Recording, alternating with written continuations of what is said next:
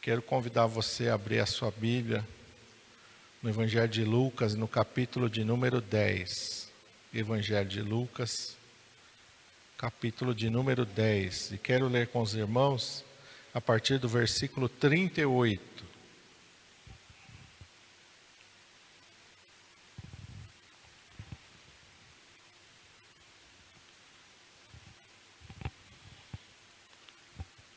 Lucas 10, a partir do versículo 38. Todos acharam? Amém? Está escrito assim: E aconteceu que, indo eles de caminho, entrou Jesus numa aldeia, e certa mulher, por nome Marta, o recebeu em sua casa. E tinha esta uma irmã chamada Maria, a qual, assentando-se também aos pés de Jesus, ouvia a sua palavra. Marta, porém, andava distraída em muitos serviços. Então, aproximando-se, disse: Senhor, não se te dá de que minha irmã me deixe servir só. Diz-lhe que me ajude. E respondendo, Jesus disse-lhe: Marta, Marta, estás ansiosa e afadigada com muitas coisas, mas uma só é necessária. E Maria escolheu a boa parte, a qual não lhe será tirada. Vamos orar. Pai, em nome de Jesus, nós estamos diante da tua presença nesta manhã, Senhor. Meu Deus, e tu estás no nosso meio, podemos sentir a tua presença através, ó Senhor, do mover do teu Espírito Santo, Pai. Neste momento nós estamos diante da tua santa palavra e nós te pedimos que o Senhor fale conosco nesta manhã, aquilo que nós necessitamos, ó Pai. Tu conheces a cada vida, a cada coração está aqui ou que está nos assistindo. E nada é por acaso, ninguém vai assistir por acaso, ninguém está aqui por acaso. Tu tens um propósito em todas as coisas, um propósito de nos abençoar, um propósito, Senhor amado, de falar conosco e de nos instruir naquilo, Senhor, que é necessário para as nossas vidas. Isso eu posso usar a minha vida na unção e no poder do Teu Espírito Santo, Pai enquanto o teu Espírito se move, toca em cada vida, em cada coração, nesta manhã. É o que eu te peço em nome de Jesus. Amém. Glória a Deus. Aleluia. Esse é um texto bem conhecido, uma passagem bem conhecida. E aqui no versículo 41, o Senhor Jesus diz para Marta: Estás ansiosa e afadigada com muitas coisas. E Espírito Santo estava ministrando ao meu coração sobre estes tempos em que nós estamos vivendo, em que muitos estão como Marta. Muitos estão como Marta. O Senhor falou: muitos estão como Marta. Estão correndo para um lado e para o outro, estão ansiosos, estão afadigados com muitas coisas e estão negligenciando aquilo que é principal, aquilo que é o mais importante para as suas vidas. Nós corremos atrás de tantas coisas, tantas coisas preenchem a nossa mente. Se você parar para pensar, quando a gente se levanta, quando a gente sai para o nosso trabalho, quando a gente está cuidando das nossas coisas, quantos pensamentos, quantas coisas tomam conta da nossa mente e do nosso coração. E nós ficamos naquela ansiedade, porque nós queremos que as coisas deem, aconteçam da maneira que a gente quer, e se não acontece da maneira que a gente quer, quando a gente quer, a gente começa a ficar ansioso. Nós somos imediatistas, todos nós. Todo ser humano é imediatista. Ele quer que as coisas aconteçam, ele quer resposta para tudo, ele quer entender tudo, ele quer tudo do seu jeito. E esse é um grande conflito que nós temos conosco, e quando nós conhecemos a Deus, nós vemos que Deus não é assim. Amém? Deus tem um propósito para cada coisa. Nós não, uma hora nós estamos pensando de um jeito, outra hora nós estamos pensando do outro, de manhã a gente acorda de um jeito, de tarde a gente já está de outro. Né? A nossa, o nosso humor muda rápido. Às vezes uma coisa que nós ouvimos já mudou tudo. Às vezes a gente está animado, de repente a gente vê uma coisa, a gente já fica desanimado. A gente está ali alegre, de repente a gente vê uma coisa se entristece. e a gente passa a ficar ali aflito, agoniado, angustiado. Mas Deus ele é diferente da gente. Porque nada abala o Senhor. Amém? E Deus tem um plano, um propósito para todas as coisas, e uma das coisas mais difíceis para nós entendermos é o tempo de Deus. Porque o tempo de Deus não é o nosso tempo. E muitas vezes nós queremos que Deus faça, mas faça no nosso tempo. E nós somos controladores, a gente quer que Deus faça aquilo que a gente está pensando, aquilo que a gente idealizou, aquilo que a gente planejou aquilo que a gente construiu na nossa mente, a gente acha que aquilo é o melhor e que Deus tem que fazer aquilo. E quando as coisas começam a sair do controle, então a gente começa a se angustiar, a se agoniar e começa a ficar agitado. E a gente começa a querer fazer as coisas na nossa força, na nossa capacidade. E é isso que está acontecendo com Marta. Marta não está com uma má intenção no seu coração, porque Jesus está na casa dela. E ela quer receber Jesus bem. Ela quer agradar ao Senhor Jesus. Mas veja aqui que nessa ânsia de agradar ao Senhor, nessa ânsia dela querer fazer as coisas do jeito dela, ou como que ela está? Jesus disse, ela está ansiosa e afadigada. O Senhor falou uma coisa no meu coração enquanto eu estava aqui meditando, as preocupações desta vida, as coisas deste mundo, nos deixam ansiosos, afadigados, sugam todo o nosso tempo, toda a nossa energia. As coisas desse mundo fazem isso com a gente. A gente começa a olhar para as coisas, a gente começa a pensar no nosso futuro, a gente começa a olhar para as coisas dentro da nossa casa, a gente começa a olhar para nós mesmos, e se a gente não tomar cuidado, de repente todo o nosso tempo vai ser tomado, e toda a nossa energia vai ser sugada, toda a nossa força vai ser sugada, e de repente a gente está sem força. Quantas pessoas não têm força para orar? Quantas pessoas não têm força para ler a Bíblia? Quantas pessoas não têm força para buscar alguma coisa de Deus? Quantas pessoas? Não tem energia nenhuma para as coisas de Deus. Para as coisas de Deus é aquele empurro, aquela. Mas para qualquer outra coisa tem uma disposição. E às vezes, disposição, às vezes para só ficar se afligindo, só se angustiando só buscando coisas que vai sugar sua força, sua energia.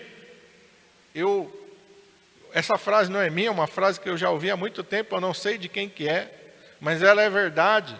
Não ter tempo para Deus é viver perdendo tempo. Por quê? Por que essa frase ela é verdadeira?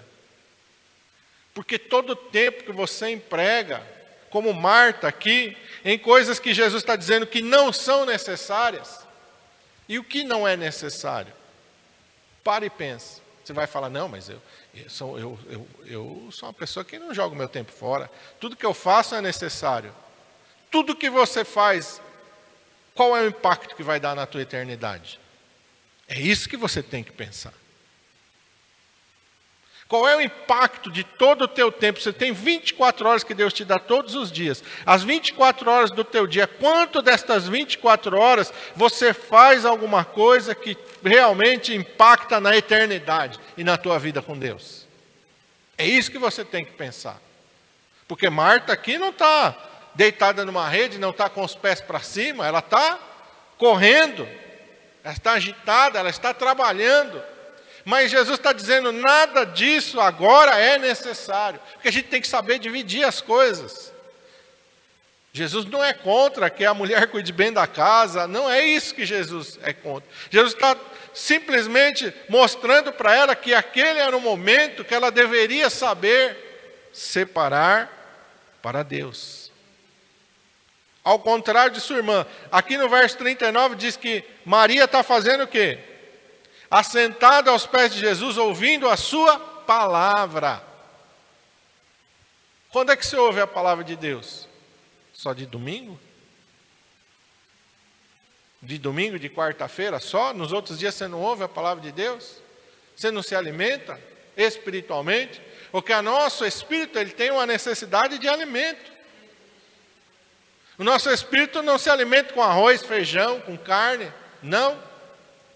O nosso espírito vai se alimentar da palavra de Deus, da oração, da comunhão. Vai se alimentar do momento que você gasta na presença de Deus com as coisas de Deus. É nisso que nós alimentamos o nosso espírito. E se o nosso espírito está fraco, o que, que vai acontecer? Desânimo, fraqueza espiritual. Isso vai refletir na minha vida física. Minha carne vai ter força. Aí quando eu for querer fazer alguma coisa para Deus, a carne vai dizer não. Aí você vai falar, nossa, é mesmo. Eu ia até orar, eu ia até ler a Bíblia, eu ia até na igreja hoje, eu ia até. Mas não tem força. E por que não tem força? Porque o espírito não está sendo alimentado. Está fraco. E aí a carne está forte. Porque aí o teu tempo que você tem, às vezes, um tempo que você poderia ler a Bíblia, um tempo que você poderia estar assistindo uma pregação, não sei, ou vendo um louvor, ou adorando ao Senhor, às vezes você está assistindo um filme, uma série. Você está gastando o teu tempo com coisas que, você entende? Pastor, o senhor é contra? Não, não sou contra. Mas, irmão, se a gente gasta todo o nosso tempo com essas coisas, nós estamos fazendo errado. E eu tenho que estar aqui para te falar isso. Ah, eu tenho que ter um tempo de lazer. Mais importante do que o teu lazer é a tua vida espiritual. Você tem que entender isso. Ah, eu tenho que relaxar um pouquinho, tem que desanuviar a tua cabeça. Olha, entra na presença de Deus que toda ansiedade vai embora do teu coração. Vai buscar a Deus que toda aflição vai sair da tua vida e do teu coração. Agora, se você trouxer as coisas do mundo para fazer o papel da palavra de Deus, não vai fazer. Aí a tua carne vai, você pode até rir, você pode até se alegrar, você pode até se distrair, mas isso não trouxe nada de que acrescenta para a tua vida espiritual. O diabo é o mestre da ilusão, o mestre do engano. Ele é o mestre. Eu vou dizer uma coisa aqui para você, grava isso: Satanás é o mestre do entretenimento. Ele quer te entreter para você não ter tempo para as coisas de Deus. Ele vai te atrair na internet, ele vai te atrair no celular, ele vai te atrair no aplicativo, ele vai te atrair num filme, numa série, ele vai te atrair em qualquer coisa, ele vai criar inúmeras coisas para roubar o teu tempo para te envolver, para você não ter tempo com as coisas de Deus. É um amigo que te chama, é uma coisa que acontece, ele vai fazer, ou às vezes não é nada disso, às vezes é só o trabalho, ele vai fazer você virar um burro de carga. Aflito, agoniado, tem que trabalhar, tem que trabalhar, tem que trabalhar, porque não, nem só de pão viverá o homem, Deus diz. Nem só de pão viverá o homem. E às vezes a gente está ali, ó, Marta, Marta, Marta, Marta, perdendo todo o nosso tempo. E cada vez mais aflito, afadigado, é esgotado, exaurido, sem força, sem ânimo, para nada, cada vez mais fraco espiritualmente. Aí não ora, não sente a presença de Deus, aí não, não consegue, está frio, está vazio, por quê? Perdendo tempo.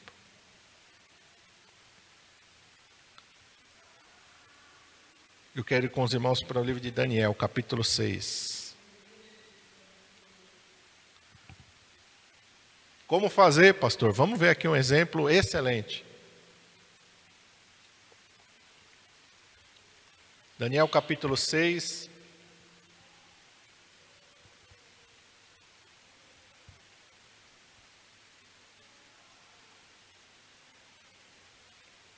Eu quero ler os três primeiros versículos para os irmãos entenderem a rotina e as responsabilidades desse homem.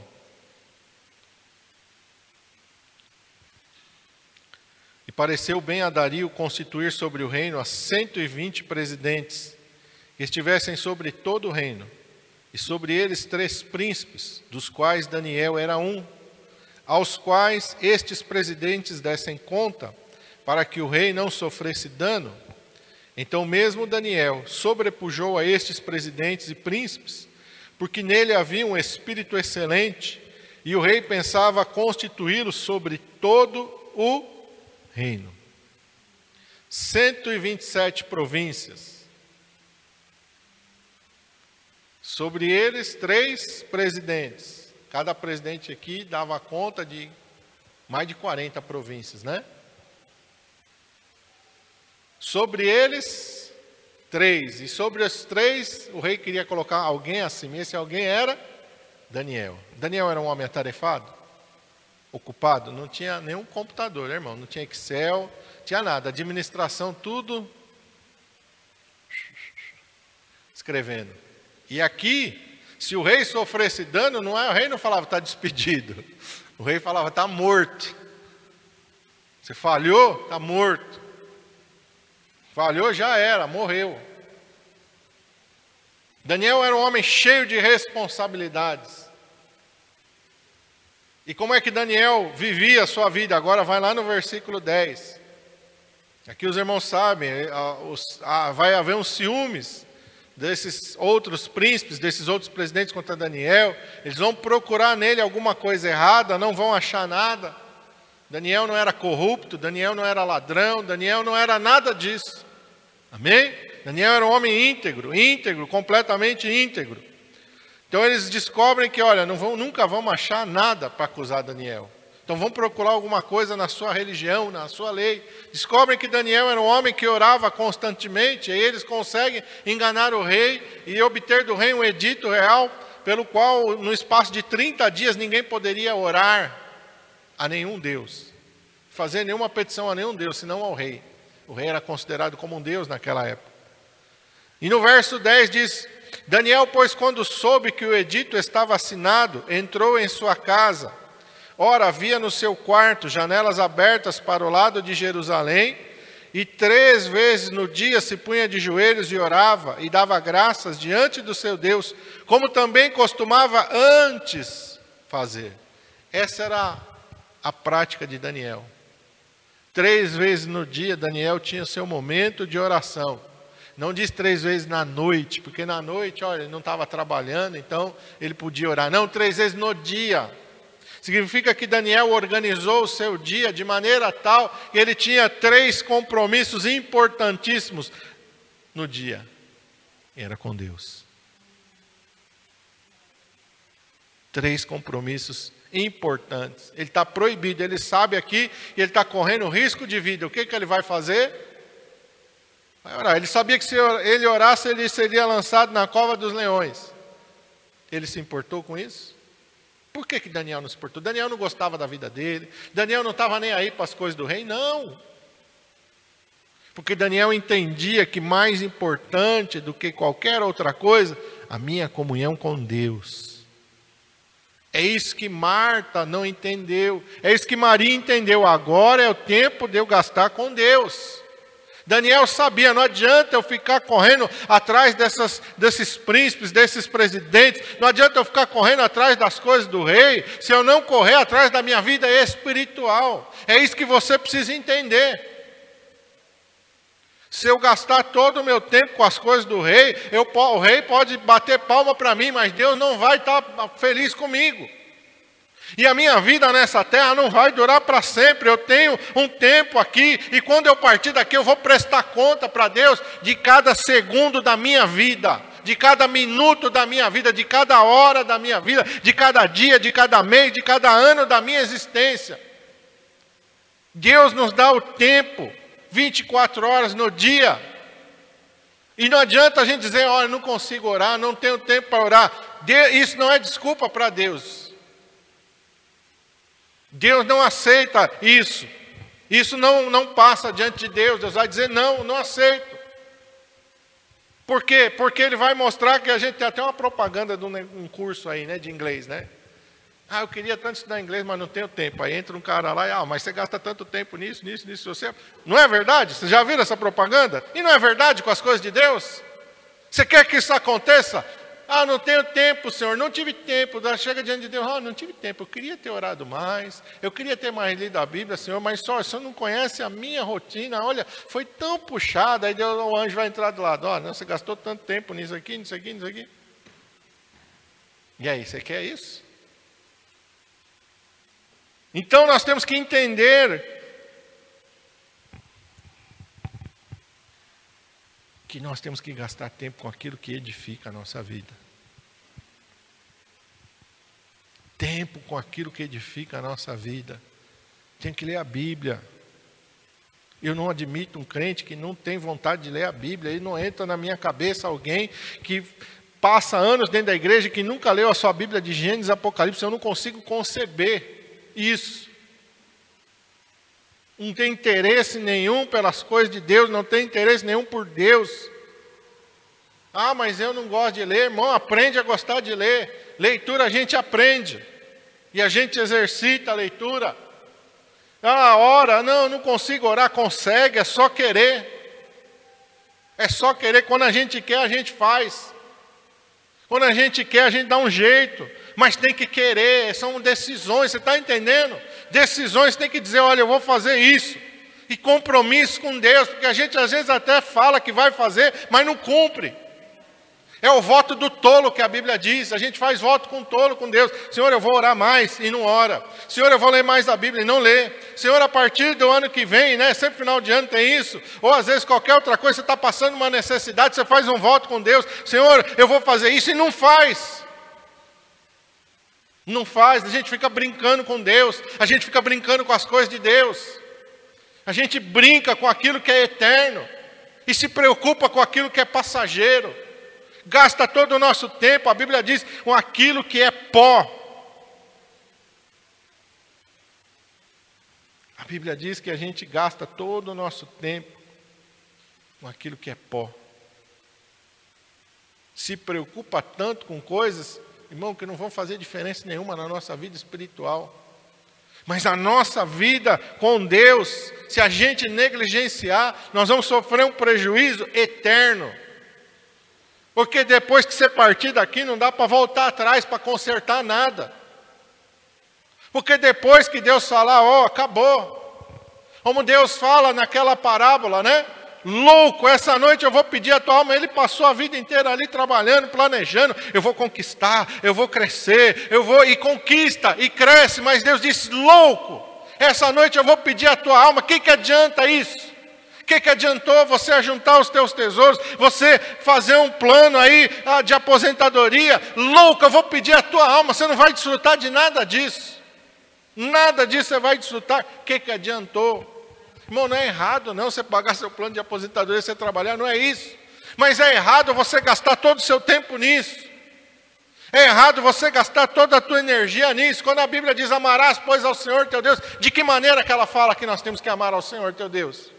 quando der tempo, quando você sentir vontade, quando você não tiver mais nada para fazer, aí você vai amar. Não, com toda a tua força, com todo o teu entendimento, com todo o teu ser, você vai amar. Com tudo, com tudo você tem que amar a Deus. É por isso que Maria deixou tudo de lado e se assentou aos pés do Senhor. É por isso que Daniel, três vezes no dia, ele vai orar, ele vai buscar a Deus, porque ele sabe que mais importante do que qualquer outra coisa é a sua vida com Deus. E é isso hoje em dia que menos preocupa as pessoas. Quantas pessoas estão na igreja atrás de uma bênção, não estão atrás uma, da salvação eterna da sua alma. Estão atrás de uma bênção, quer que Deus faça isso, quer que Deus faça aquilo, quer que Deus dê isso, quer que Deus dê aquilo, mas não tem compromisso nenhum com Deus. Se vai numa campanha, ah, nem costumei na igreja, mas tem uma campanha, eu quero alguma coisa, aí eu vou. Aí eu vou, arrumo tempo. Aí eu faço por onde? Ah, vamos louvar o Senhor, vamos orar? Não, não. Nós precisamos acordar. E nós precisamos entender que a coisa mais importante da nossa vida é o Senhor. Vamos Isaías 40, olha que promessa gloriosa que tem aqui.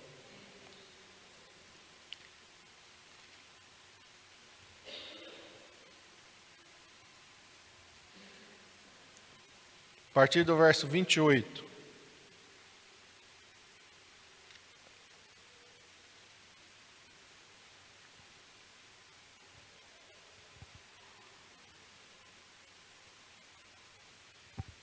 Está escrito assim: Não sabes, não ouviste que o eterno Deus, o Senhor, o Criador dos fins da terra, nem se cansa, nem se fatiga?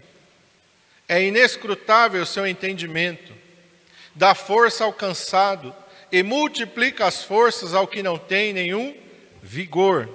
Os jovens se cansarão e se fatigarão, e os moços certamente cairão.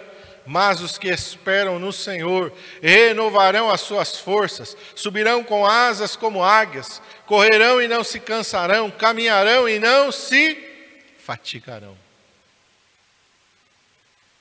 Sabe o que Deus está dizendo? Através dessa palavra?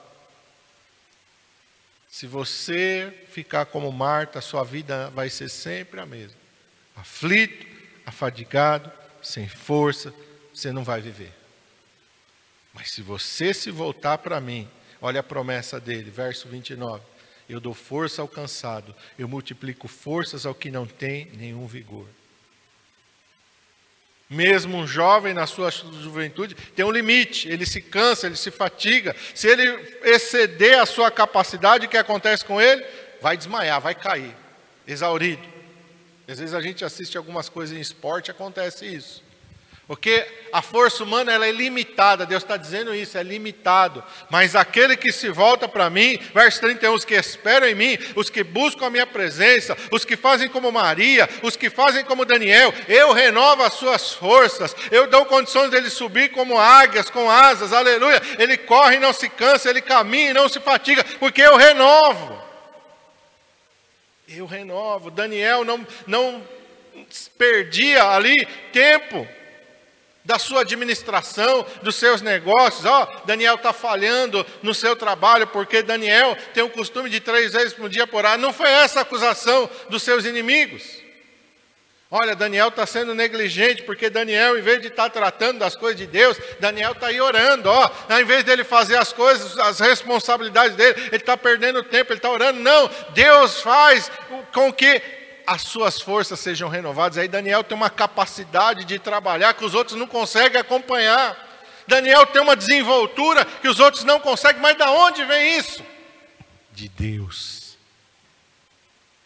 Vem de Deus porque Daniel está esperando no Senhor, e quem espera no Senhor, aleluia, renovarão as suas forças, mas não é com a força humana, é uma capacidade que vem de Deus, aleluia, subirão com asas como há, quer dizer, está todo mundo ali numa situação ali que não consegue ver saída e não consegue ver solução, mas de repente aquele que tem o Espírito Santo é como se Deus pegasse ele e fizesse assim: ó, olha essa situação de cima, você está olhando aqui de baixo, você não está vendo saída, mas eu vou te dar uma capacidade, você vai olhar a situação de cima, e lá de cima é diferente, você vai enxergar uma saída, porque o meu Espírito vai agir na tua vida, eu vou te mostrar, eu vou te revelar, eu vou te capacitar. É isso que nós vemos na vida de Daniel desde o começo que ele chega na Babilônia. Sempre que tem uma situação, é o rei que sonha e não consegue lembrar do sonho, não sabe a sua interpretação, mas Deus revela: isso é subir com asas como águia nenhum sábio, nenhum astrólogo, nem ninguém na Babilônia consegue, mas Deus dá uma capacidade, sobressai a Daniel, porque Daniel está cheio do Espírito Santo de Deus. Quando o rei Belsazar está lá agoniado, ele vê a mão na parede escrevendo, ninguém sabe a sua interpretação, então Deus, o Espírito Santo, vai lá e sobressai a Daniel, e Daniel dá a interpretação. É José lá no Egito revelando o sonho do copeiro, do padeiro, do faraó, porque neles havia um espírito excelente que os fazia fazia sobressair. É isso, meu irmão. É isso que você precisa entender. Quando você está buscando a Deus, você não está perdendo tempo. Quando você está gastando seu tempo com as coisas de Deus, você está investindo seu tempo, aleluia, da melhor maneira possível. Aquele que tem poder de te renovar naquele que tem poder de te capacitar, naquele que tem poder de fazer milagres, de fazer maravilhas, de fazer. Por isso, Maria, ali nada mais importa para ela. Eu estou aproveitando, eu estou investindo meu tempo, eu estou na presença do Senhor. Quantas vezes a gente vem na igreja e a, o corpo está aqui, mas a mente está longe? Não é verdade? Está aqui, mas não consegue orar, mas não consegue prestar atenção na mensagem, não consegue louvar o Senhor, porque a mente está lá, está no problema, está na dificuldade, está na aflição, está na angústia. Está naquilo que não deveria estar. Salmo 18, vamos lá, volta um pouquinho mais. Olha o que Davi fala. Davi é outro exemplo de alguém que buscava sempre em Deus.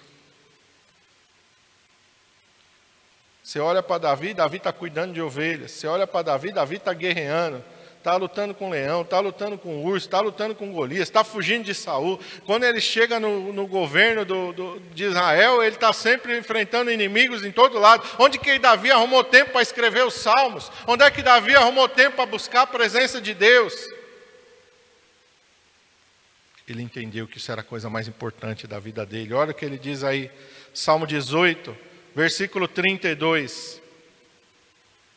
Deus é o que me cinge de força e aperfeiçoa o meu caminho faz os meus pés ágeis como os das corças e põe-me nas alturas. A mesma coisa, e Deus falou através de Isaías: dou asas para subir. Davi tem momento na vida dele que não tem ali solução humana, mas o Espírito do Senhor vai lá e dá uma estratégia, dá uma sabedoria, dá um entendimento para ele, me, dá, me põe nas minhas alturas. Verso 34: ensina as minhas mãos para a guerra, ou adestra as minhas mãos para o combate, de sorte que os meus braços quebraram o arco de cobre. E ali, depois você lê o Salmo 18, ele vai falar tantas coisas que Deus fez através dele, porque vida de oração e de comunhão com Deus, vida de busca da presença do Senhor.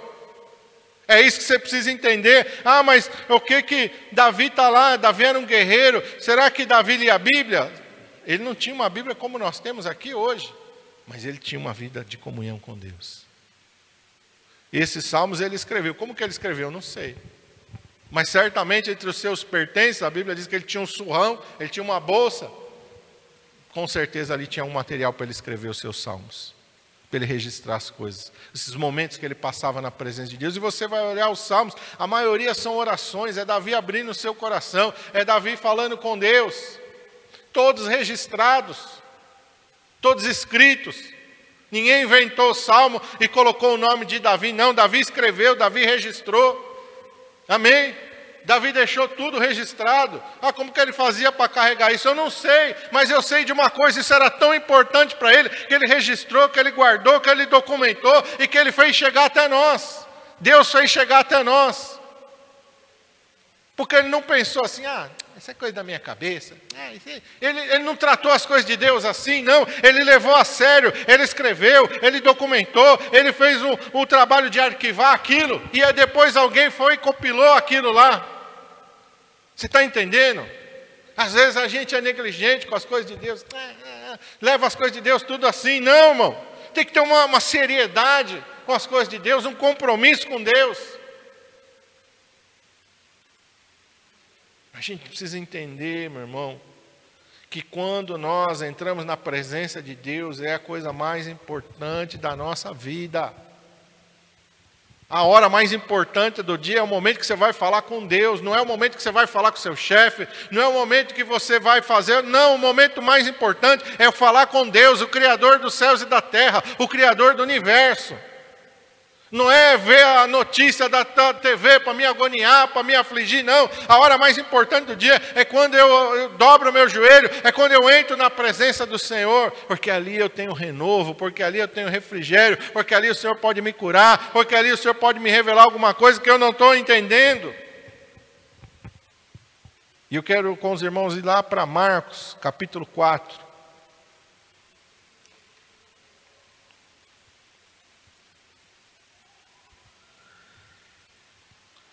Versículos 18 e 19, quando Jesus está explicando a parábola do semeador.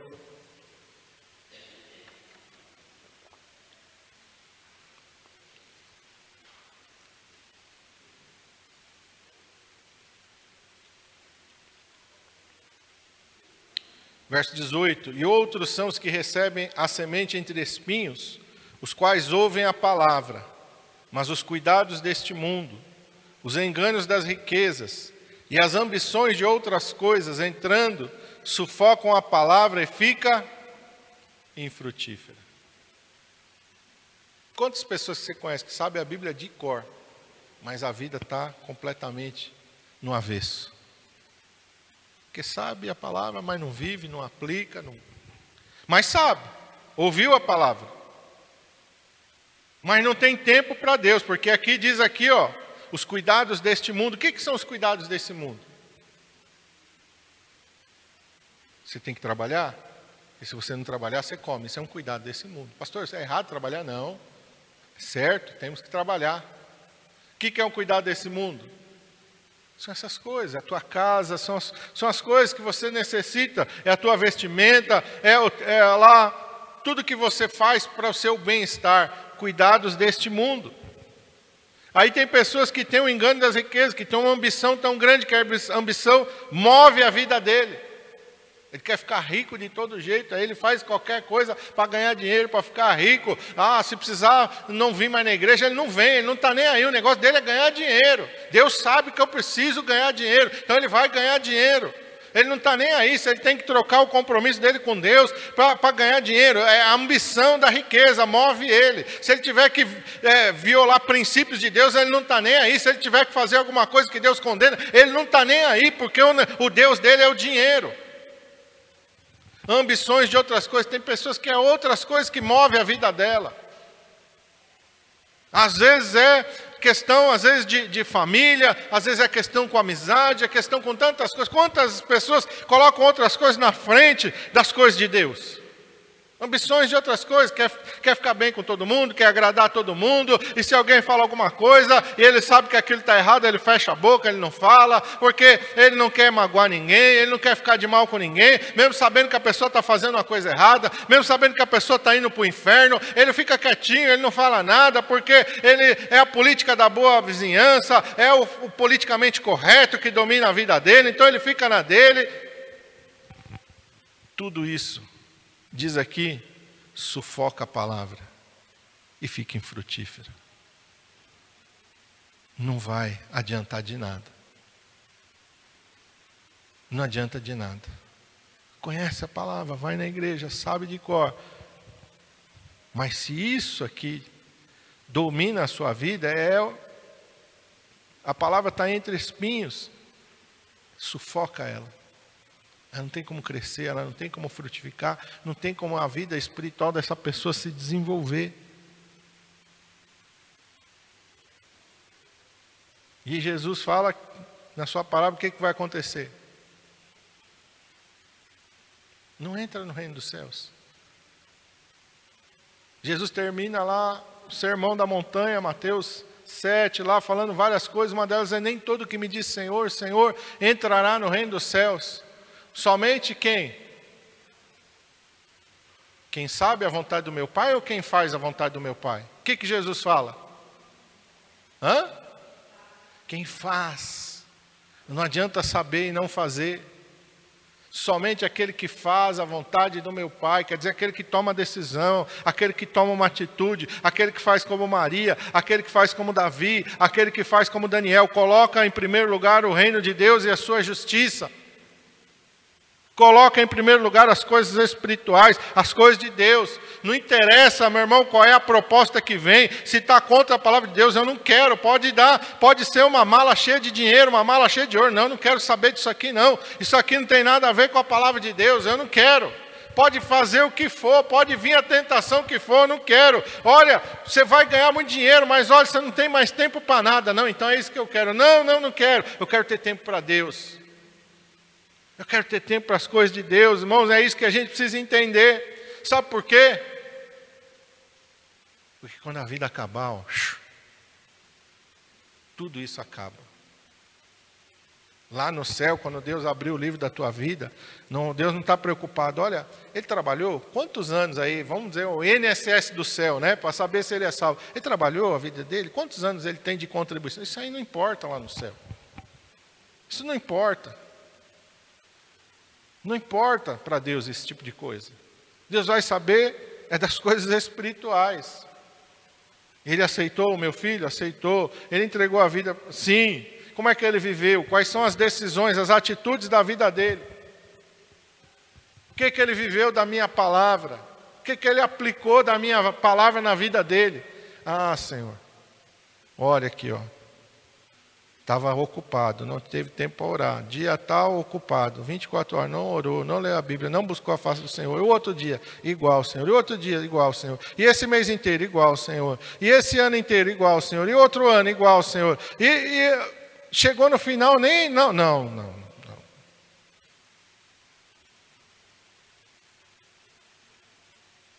O que, que você acha? Aprovado ou reprovado?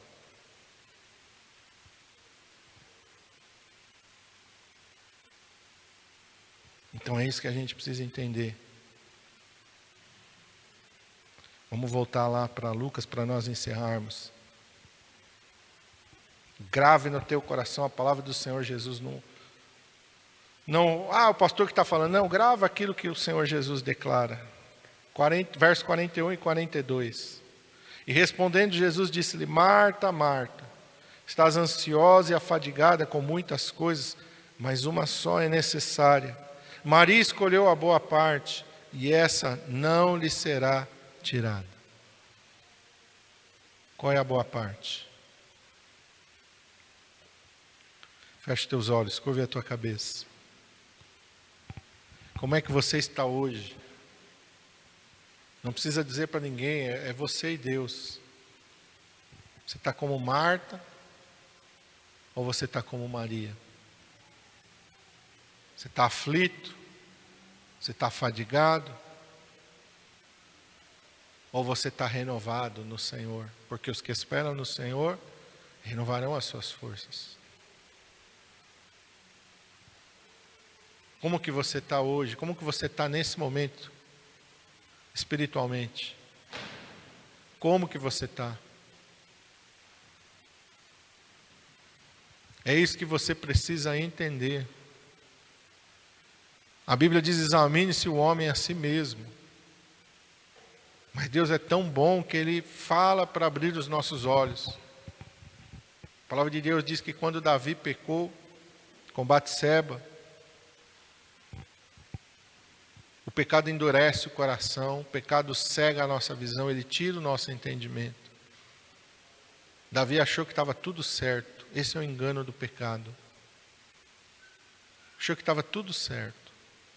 Adulterou, assassinou e achou que estava tudo certo, tudo bem. Mas Deus enviou um profeta até ele. E o profeta contou uma parábola para ele. E através daquela parábola, Davi ficou indignado com aquilo que a parábola mostrou. E ele disse: Esse homem é digno de morte. O homem que foi apontado fazendo tudo o que ele tinha feito na vida real. O homem foi apontado na parábola. Ele foi apontado na parábola. Só que ele achou que era outro, que não era ele. Falou: Esse homem é digno de morte. E o profeta apontou o dedo para ele e disse: Esse homem é você. Deus não faz isso porque Ele é mau, Deus faz isso porque Ele ama. E muitas vezes o Senhor faz isso. A gente acha que está tudo bem na nossa vida, porque essa é a função do diabo. Nos cegar, tirar nosso entendimento, tirar nossa sensibilidade, a nossa percepção espiritual, fazer você achar que está tudo bem, do jeito que você está, está tudo certo, mas de repente numa manhã como hoje, ou qualquer outro dia que você estiver vendo essa pregação, de repente você encontra alguém falando forte, duro. Hoje em dia não é muito comum, eu sei. Mas eu não estou preocupado com o que é comum ou não hoje em dia. A minha preocupação é entregar aquilo que Deus coloca para mim entregar.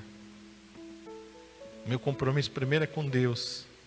Se você vai gostar ou não gostar, se você isso é, é você com Deus, não é não é a minha preocupação.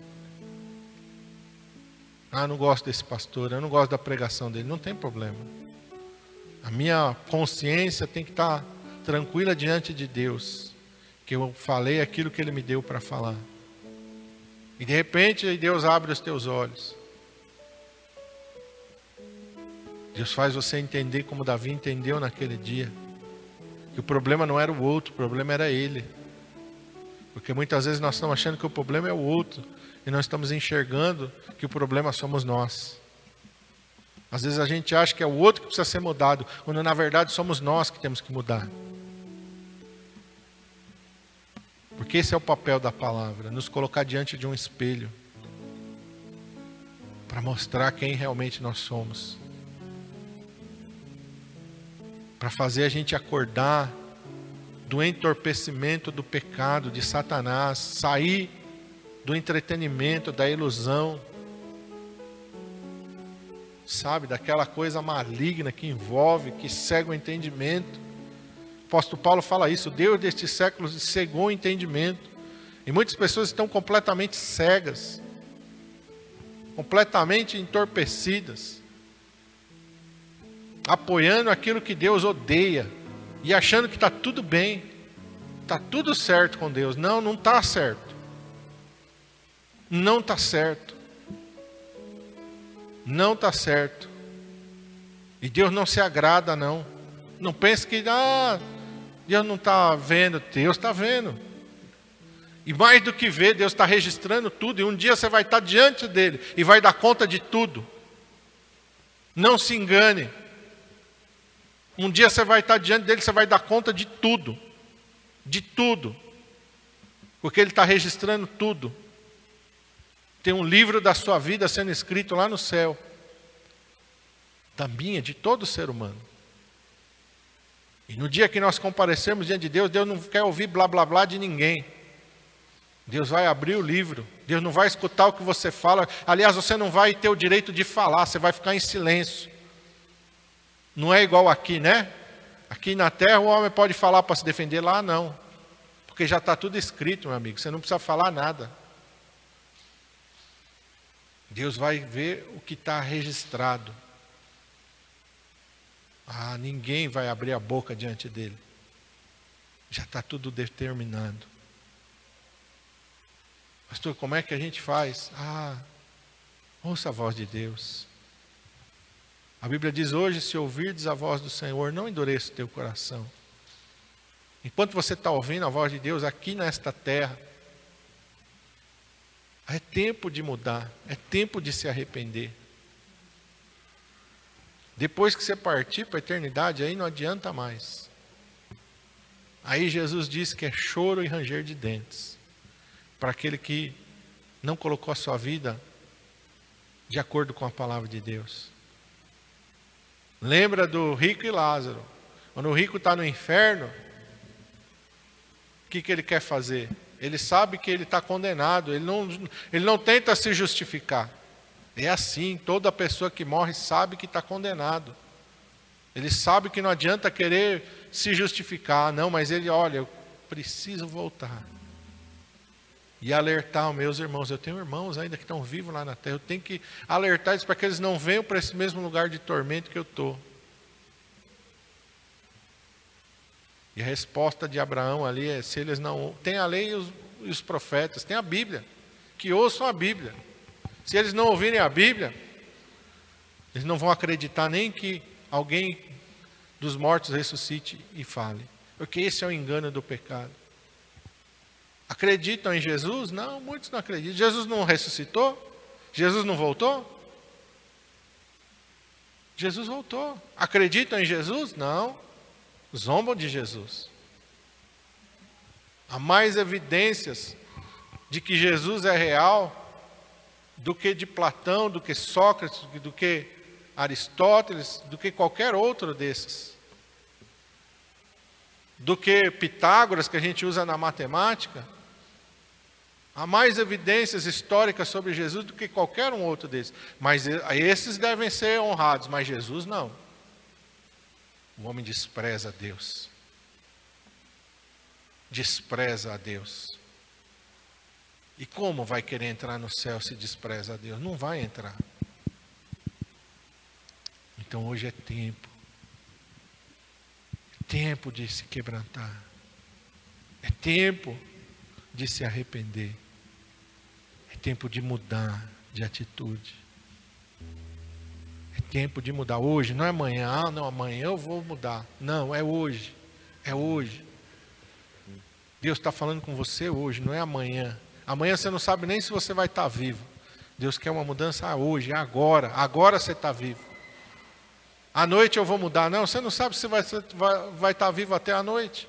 É agora que Deus quer uma mudança. É hoje, é agora. Esse é o momento de uma mudança. Não é depois. Porque depois não pertence para você. O amanhã não te pertence. O amanhã pertence só a Deus. Só Deus é que sabe. Daqui a um minuto, daqui a dez minutos, daqui a uma hora, daqui a dez horas, daqui a um dia, dois dias, um mês, dois meses. Só Deus é que sabe. E Deus muda todas as coisas assim, ó. Num piscar de olhos. Como foi com aquele povo antes do dilúvio. Comiam, bebiam, compravam, vendiam, casavam, se davam em casamento. Mas quando o dilúvio veio, acabou. Jesus disse: vai ser assim na sua vida. Todo mundo vai estar na sua rotina normal. Quando de repente já foi, já era, acabou.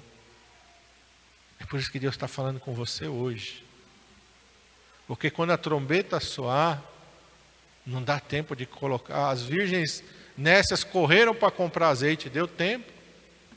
Deu tempo de entrar. Elas compraram azeite, sim. Voltaram, bateram na porta do noivo. O noivo falou: oh, Muito bem. Finalmente vocês colocaram a sua vida em ordem. Pode entrar. Foi isso que o noivo falou para elas? Não conheço vocês. Quantos crentes vão ouvir isso? Não te conheço. Por quê? Passa a vida inteira sem buscar a Deus passa a vida inteira brincando com as coisas de Deus, passa a vida inteira negligenciando aquilo que Deus fala. Quando bater na porta, Deus vai dizer: Eu não te conheço. Não deixe isso acontecer com você, meu irmão. Hoje é o tempo da mudança. Agora é o tempo da transformação.